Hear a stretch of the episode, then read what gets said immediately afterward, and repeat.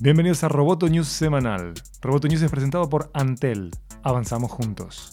Mi nombre es Miguel Ángel Dobrich y junto a Natalia Arralde daremos las noticias más relevantes del mundo tecnológico. En la última edición de la Code Conference, el equipo de Recode dialogó con cabezas de los equipos de Instagram y Twitter, la CEO de YouTube, el CEO de Amazon Web Services y la vicepresidenta de contenidos de Netflix, entre otros invitados.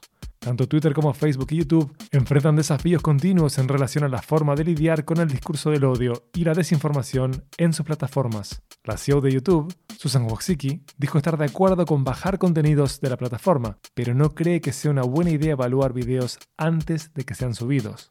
Perderíamos muchas voces, sostuvo.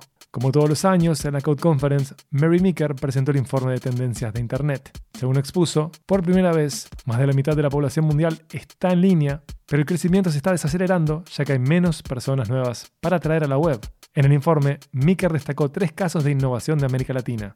Rappi, la plataforma de delivery, Nubank, el Banco Digital de Brasil, y al gigante del e-commerce, Mercado Libre. El informe del Instituto Reuters para el Estudio del Periodismo señala que en los medios de todo el mundo persisten los problemas de credibilidad y modelo de negocio. El estudio está basado en entrevistas a 75.000 personas en 38 países del mundo. Del mismo se desprende que la confianza en los medios cayó dos puntos para situarse en el 42% de los usuarios. La confianza global en las noticias consultadas a través de buscadores se sitúa en el 33% y en el caso de las redes se mantiene baja en el 23%. Respecto al uso de las redes sociales para informarse, el estudio constata que Facebook sigue siendo líder, pero los usuarios le dedican más tiempo a WhatsApp e Instagram. En países como Brasil, India o Sudáfrica, WhatsApp es la plataforma informativa esencial. Del informe también surge la dificultad del modelo de las noticias pagas y que incluso entre los lectores que pagan hay una especie de fatiga de suscripción por tener que abonar varias suscripciones diferentes. La investigación indica también que en la mayoría de los países con recursos limitados se prefiere gastar los presupuestos en entretenimiento como Netflix o Spotify en lugar de las noticias.